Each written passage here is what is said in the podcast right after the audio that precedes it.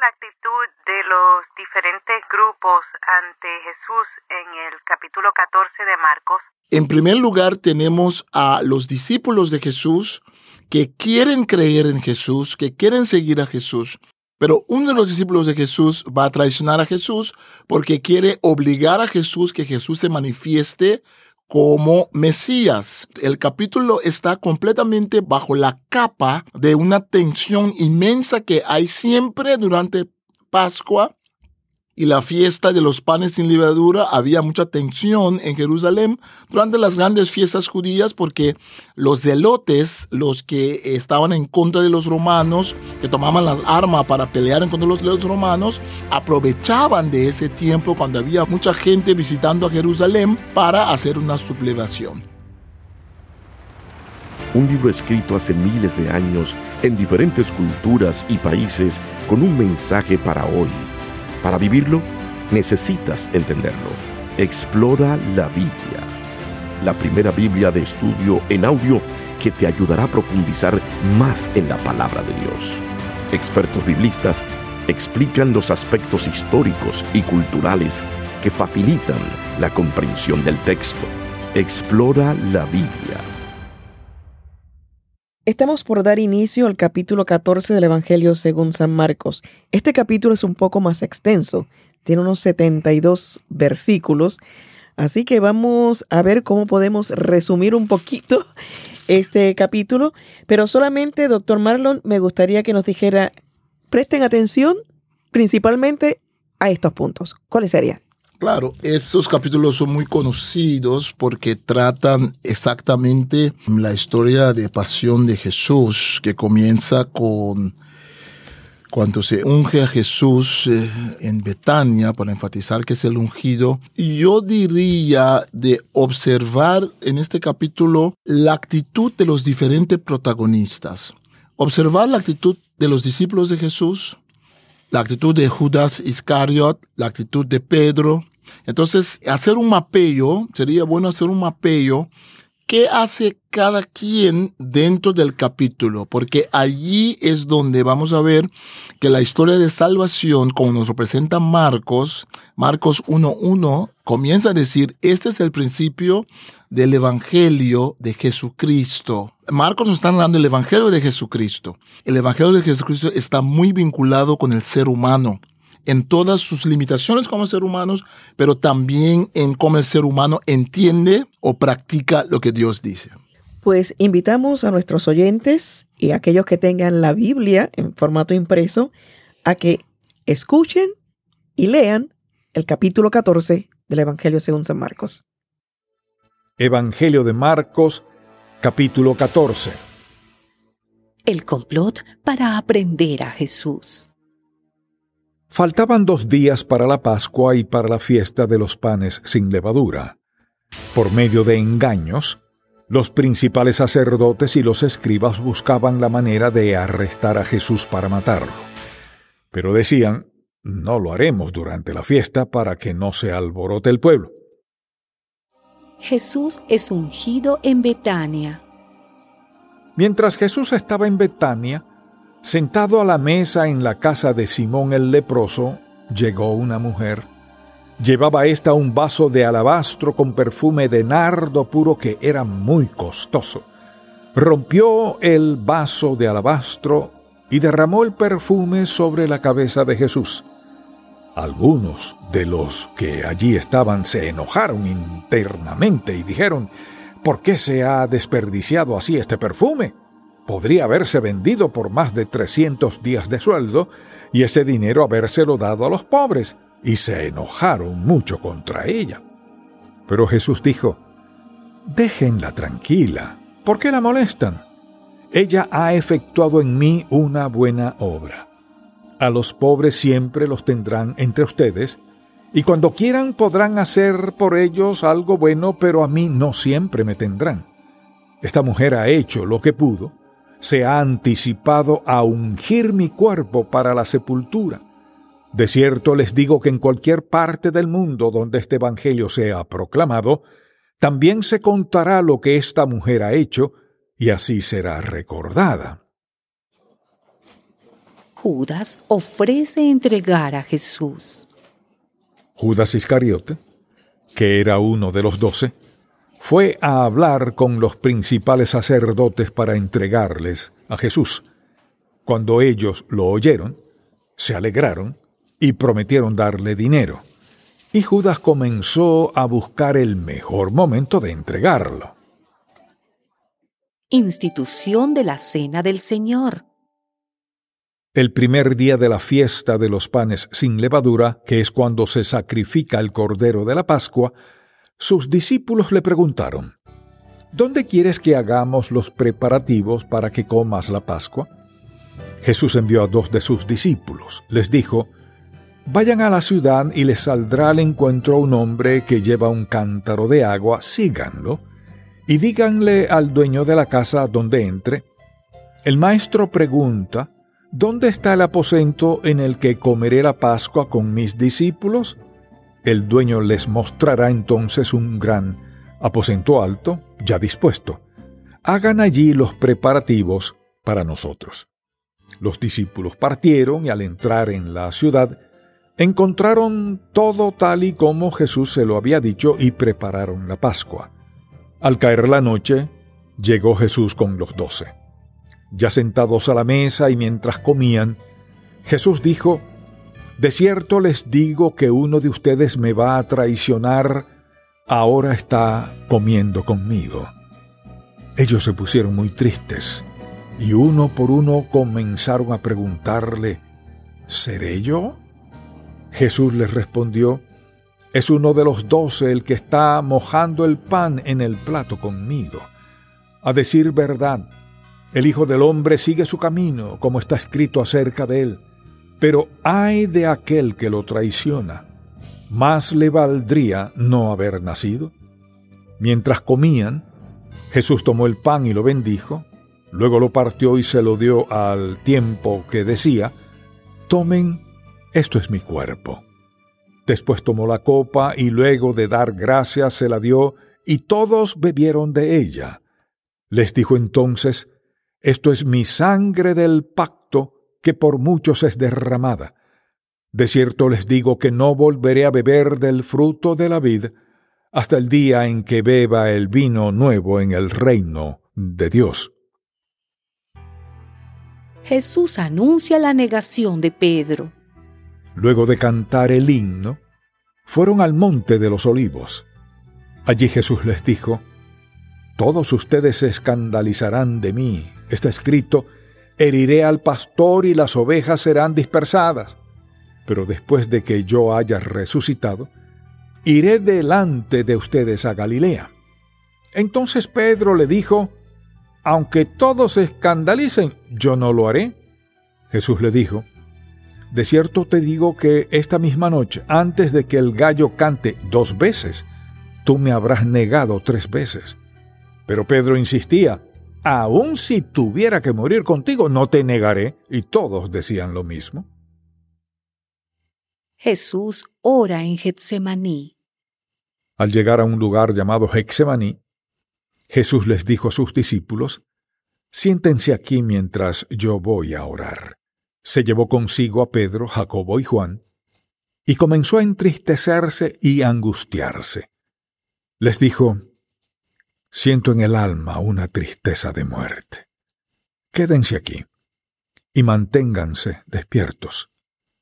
Se fue un poco más adelante y postrándose en tierra, oró que, de ser posible, no tuviera que pasar por ese momento. Decía, Abba Padre, para ti todo es posible. Aparta de mí esta copa, pero que no sea lo que yo quiero, sino lo que quieres tú. Volvió luego a donde estaban sus discípulos y los encontró dormidos. Entonces le dijo a Pedro, ¿Duerme, Simón? ¿No has podido mantenerte despierto ni una hora? Manténganse despiertos y oren para que no caigan en tentación. A decir verdad, el espíritu está dispuesto, pero la carne es débil. Una vez más se retiró para orar y repitió la misma oración. Cuando volvió otra vez los encontró dormidos porque los ojos de ellos se les cerraban de sueño, y no sabían qué responderle. Cuando volvió la tercera vez les dijo, Sigan durmiendo y descansando, ya basta, la hora ha llegado. Miren al Hijo del Hombre que es entregado en manos de los pecadores. Vamos, levántense, que ya se acerca el que me traiciona. Arresto de Jesús. De pronto, mientras Jesús estaba hablando, llegó Judas, que era uno de los doce. Con él venía mucha gente armada, con espadas y palos, y enviada por los principales sacerdotes, los escribas y los ancianos. El que lo estaba traicionando les había dado esta contraseña. Al que yo le dé un beso, ese es, arréstenlo y llévenselo bien asegurado. Cuando Judas llegó se acercó a Jesús y le dijo, Maestro, y le dio un beso. Aquellos hombres le echaron mano y lo arrestaron. Pero uno de los que estaba allí sacó la espada e hirió al siervo del sumo sacerdote cortándole la oreja. Jesús le dijo, ¿Han venido a arrestarme con espadas y palos como si fuera yo un ladrón? Todos los días estuve con ustedes enseñando en el templo y no me aprehendieron. Pero esto sucede para que se cumplan las escrituras y todos los discípulos lo abandonaron y huyeron. El joven que huyó. Cierto joven seguía a Jesús, cubierto con solo una sábana, cuando lo aprehendieron. El joven dejó la sábana y huyó, desnudo. Jesús ante el concilio. Llevaron a Jesús ante el sumo sacerdote, y se reunieron todos los principales sacerdotes, los ancianos y los escribas. Pedro lo siguió de lejos hasta el interior del patio del sumo sacerdote. Allí se quedó, sentado con los alguaciles y calentándose junto al fuego. Los principales sacerdotes y todo el tribunal buscaban alguna prueba contra Jesús para poder condenarlo a muerte, pero no la encontraban. Muchos presentaban falsos testimonios contra él, pero sus testimonios no concordaban. Entonces algunos se levantaron y presentaron un falso testimonio contra él. Dijeron, nosotros le hemos oído decir, yo derribaré este templo hecho por la mano del hombre y en tres días levantaré otro sin la intervención humana. Pero ni aun así se ponían de acuerdo en sus testimonios. El sumo sacerdote se paró en medio del tribunal y le preguntó a Jesús, ¿no vas a responder? Mira lo que estos dicen contra ti. Pero Jesús guardó silencio y no contestó nada, así que el sumo sacerdote le volvió a preguntar, ¿Eres tú el Cristo, el Hijo del bendito? Jesús le respondió, Yo soy y ustedes verán al Hijo del Hombre sentado a la derecha del Poderoso y venir en las nubes del cielo. El sumo sacerdote se rasgó entonces sus vestiduras y dijo, ¿qué necesidad tenemos de más testigos? Ustedes han oído la blasfemia. ¿Qué les parece? Y todos ellos lo condenaron y declararon que merecía la muerte. Algunos comenzaron a escupirlo, y mientras le cubrían el rostro y le daban de puñetazos, le decían, ¡Profetiza! Y también los alguaciles le daban de bofetadas. Pedro niega a Jesús. Mientras Pedro estaba abajo, en el patio, Llegó una de las criadas del sumo sacerdote, y al ver a Pedro calentándose junto al fuego, le dijo, También tú estabas con Jesús el Nazareno. Pedro lo negó y dijo, No lo conozco ni sé de qué hablas. Y se dirigió a la entrada. En ese momento cantó el gallo. Pero la criada volvió a verlo y comenzó a decir a los que estaban allí, Este es uno de ellos. Pedro volvió a negarlo.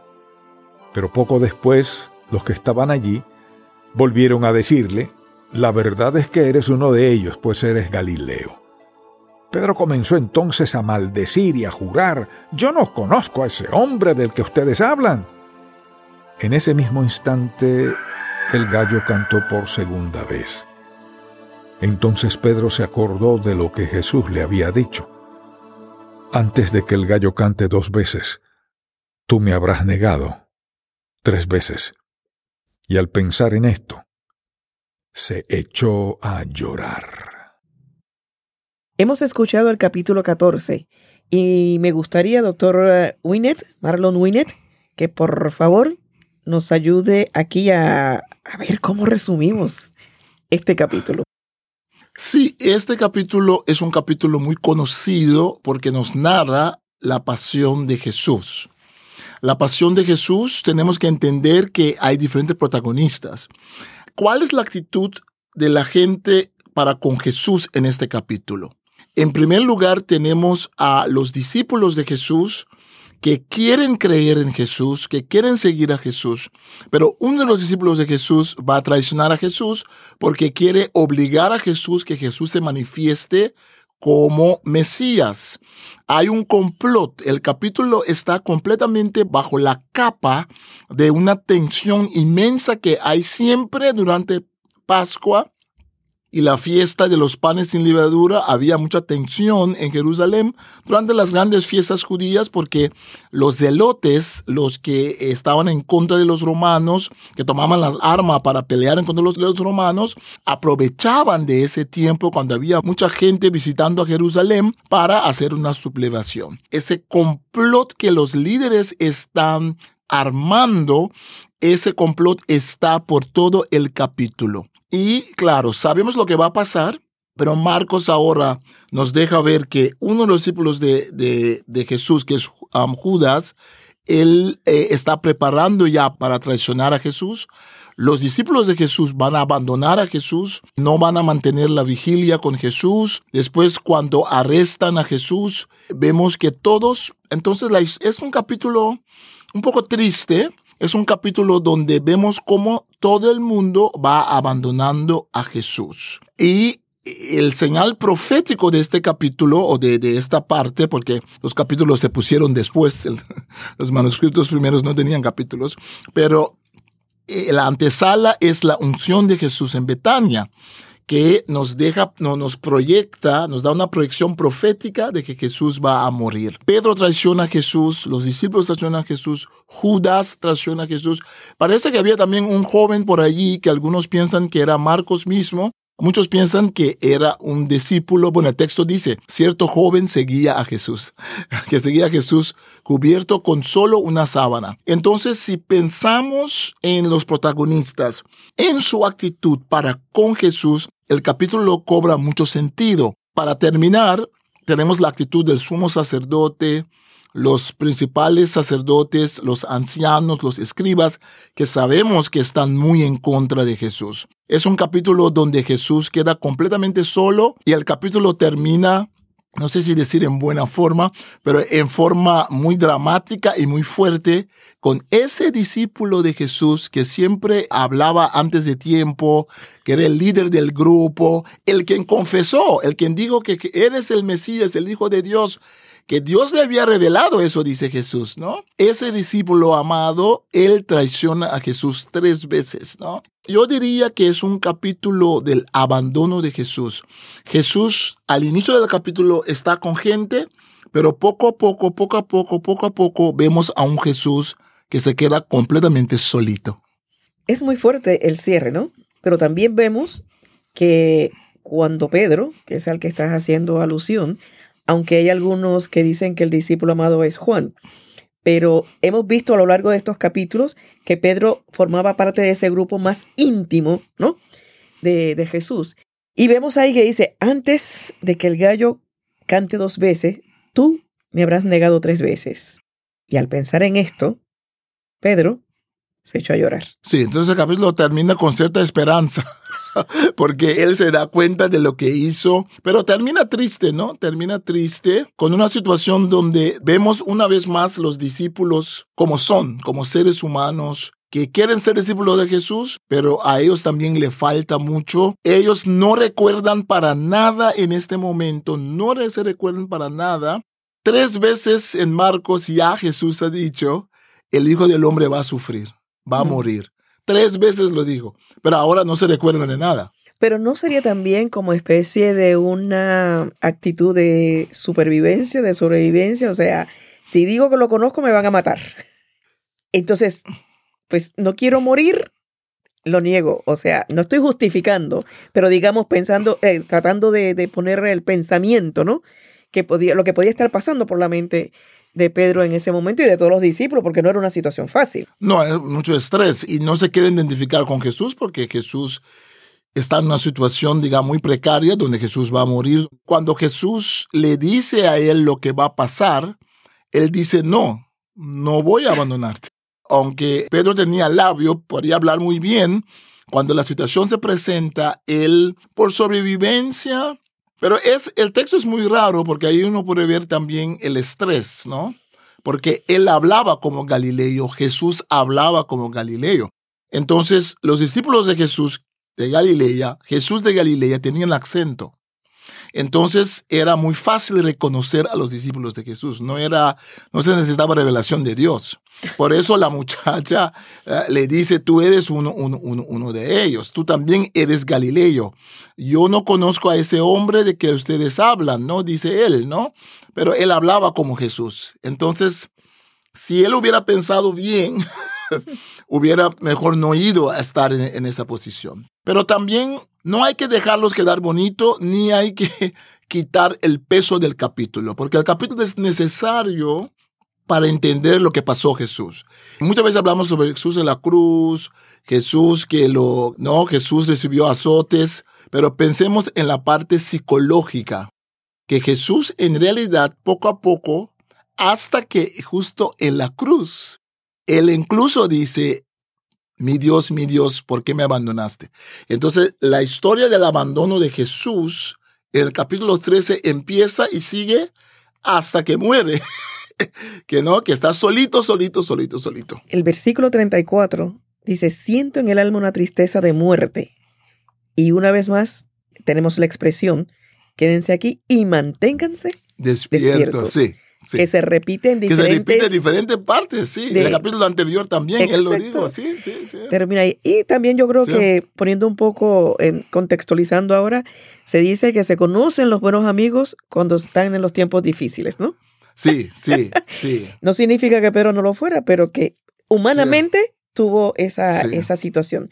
Pero siempre tenemos que decir, hay esperanza. Hay esperanza, amén, amén.